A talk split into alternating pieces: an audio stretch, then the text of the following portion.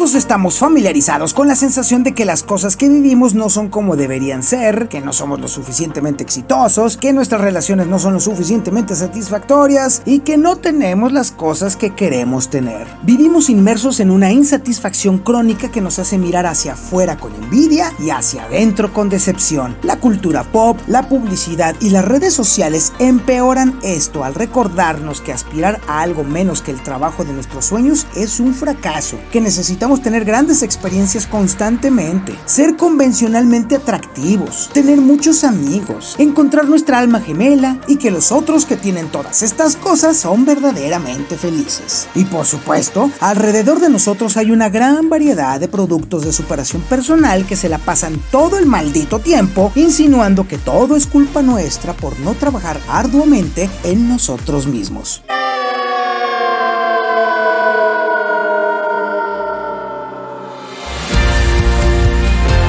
En las últimas dos décadas, los científicos conductuales han comenzado a investigar cómo podemos contrarrestar estos impulsos. Y en ese inter, el campo de la psicología positiva surgió, convirtiéndose en el estudio de lo que hace que valga la pena vivir. Mientras que otra vertiente, la terapia cognitivo-conductual, se desarrolló para cambiar los sentimientos negativos. Entre ambas disciplinas, los científicos comenzaron a preguntarse por qué algunas personas están más felices y más satisfechas que otras. Y en consecuencia, también se preguntaron si existen otras formas de aplicar lo que esas personas están haciendo bien para el resto de nosotros. En este podcast hablaremos sobre una de las herramientas más efectivas y contundentes que usan las personas que todo el tiempo se la pasan haciendo amigos y que son buenas para enfrentar los problemas de la vida diaria. Es prácticamente un auténtico antídoto contra la insatisfacción y se llama gratitud.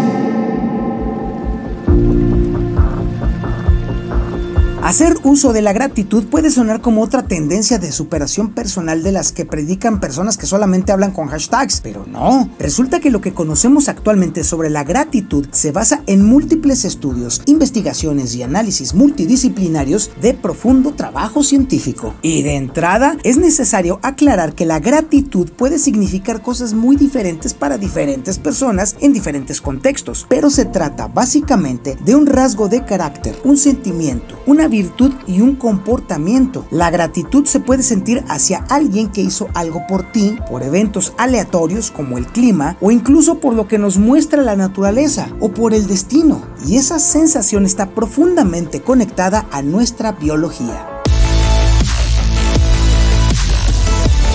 El antecesor de la gratitud es la reciprocidad y evolucionó como una señal biológica que motiva a los animales a intercambiar cosas para su beneficio mutuo y se puede encontrar en el reino animal entre ciertos peces, pájaros o mamíferos, pero especialmente en los primates, de los cuales formamos parte. Cuando nuestro cerebro reconoce que alguien ha hecho algo bueno por nosotros, reacciona con gratitud para motivarnos a retribuirles. Esta gratitud hace que nos preocupemos por los demás y a su vez provoca que otros se preocupen por nosotros. Este mecanismo biológico es muy importante porque a medida que los cerebros humanos fueron mejorando durante nuestra evolución de primates a humanos en la lectura de las emociones, los individuos egoístas o malagradecidos fueron identificados y rechazados cada vez mejor. Y esto se convirtió en una ventaja evolutiva para sobrevivir, porque sirvió para jugar bien con los demás y construir relaciones duraderas que aseguraron nuestra capacidad de soportar mejor la vida como especie. Nuestros antepasados hicieron justamente eso para forjar lazos y amistades, y eso mejoró sustancialmente nuestra capacidad de sobrevivir. Y por ello, las primeras formas de gratitud fueron mecanismos biológicos que modificaron profundamente nuestro comportamiento en dirección a la cooperación, lo que ayudó a los humanos a dominar la Tierra.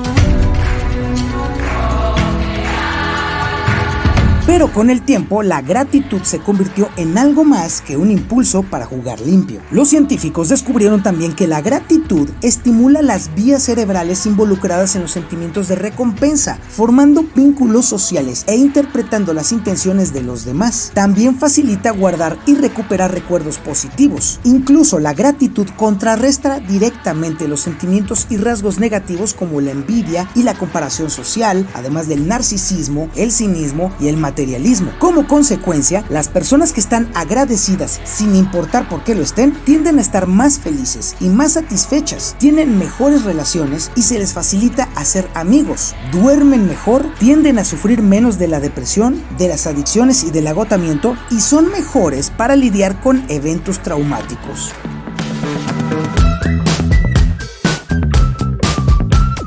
En cierto modo, la gratitud hace que sea menos probable que caigamos en una de las trampas psicológicas que la vida moderna nos ha preparado. Por ejemplo, la gratitud contrarresta de manera medible la tendencia a olvidar y minimizar los eventos positivos. Si trabajamos duro y mucho para obtener algo, puede suceder que cuando lo obtenemos terminamos sintiéndonos tontos y vacíos y encontrarnos emocionalmente de regreso justo donde empezamos para volver otra vez a tratar de lograr la próxima gran cosa y en busca de una nueva satisfacción en lugar de estar satisfechos con nosotros mismos. Seguramente te ha pasado que de repente te sientes solo y con ganas de tener más amigos. En realidad es posible que tengas a alguien o incluso a varias personas que quieran pasar contigo el rato, pero puedes sentir que esto no es suficiente, que eres un perdedor y te sientes mal contigo mismo, por lo que tu tendencia es rechazar los intentos de esas personas de pasar el rato contigo y terminas sintiéndote más solo. Si haces un esfuerzo y tratas de sentirte agradecido por tus relaciones, aunque sean pocas, podrías entonces abrirte a aceptar invitaciones o incluso tomar la iniciativa. Cuanto más frecuentemente corras el riesgo de abrirte, mayores serán las posibilidades de consolidar esas relaciones y aún mejor, conocer gente nueva.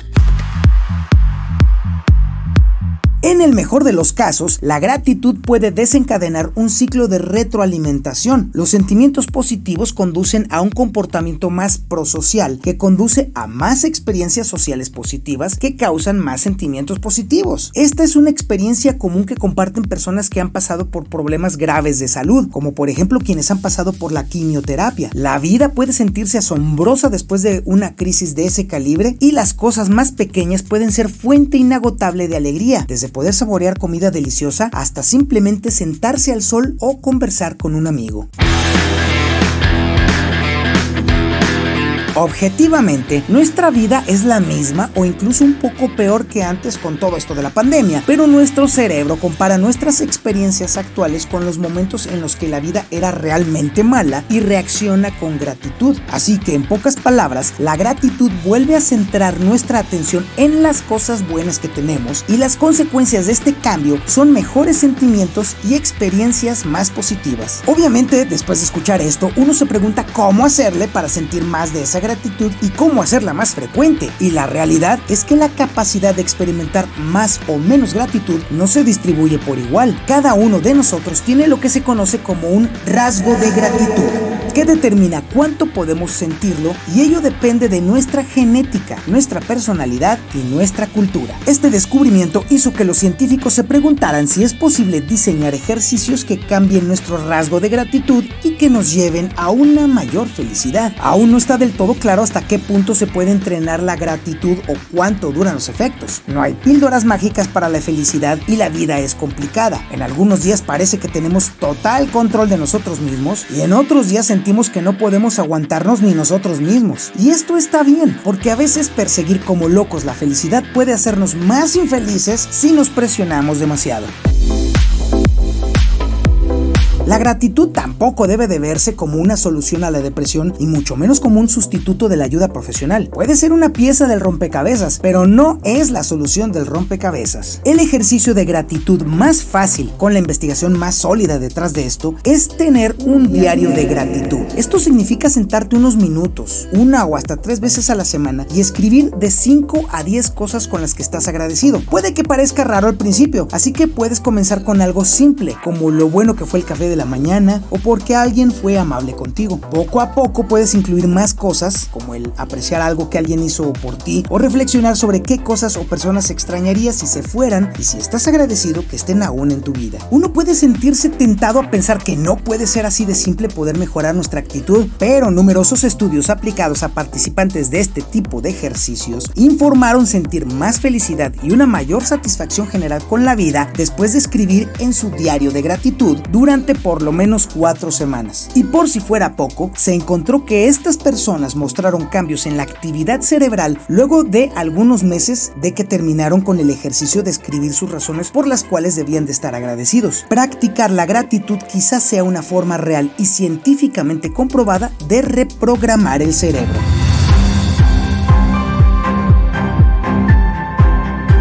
Los resultados de esta investigación muestran también que nuestras emociones no son fijas. Al final, la forma en la que experimentamos la vida es una representación de lo que creemos sobre ella. Si atacamos nuestras creencias centrales sobre nosotros mismos y nuestra vida, podemos cambiar nuestros pensamientos y sentimientos, lo que automáticamente cambia nuestro comportamiento. Es bastante sorprendente que algo tan simple como la autorreflexión pueda cambiar los patrones de la química de nuestro cerebro para combatir la insatisfacción. Y si esto no es un motivo para ser más optimistas, entonces, pues ¿qué más lo puede ser? Ser un humano es difícil, sin duda, pero no tiene por qué ser tan difícil. Y si miramos activamente, podremos descubrir que nuestra vida es mucho mejor de lo que pensamos.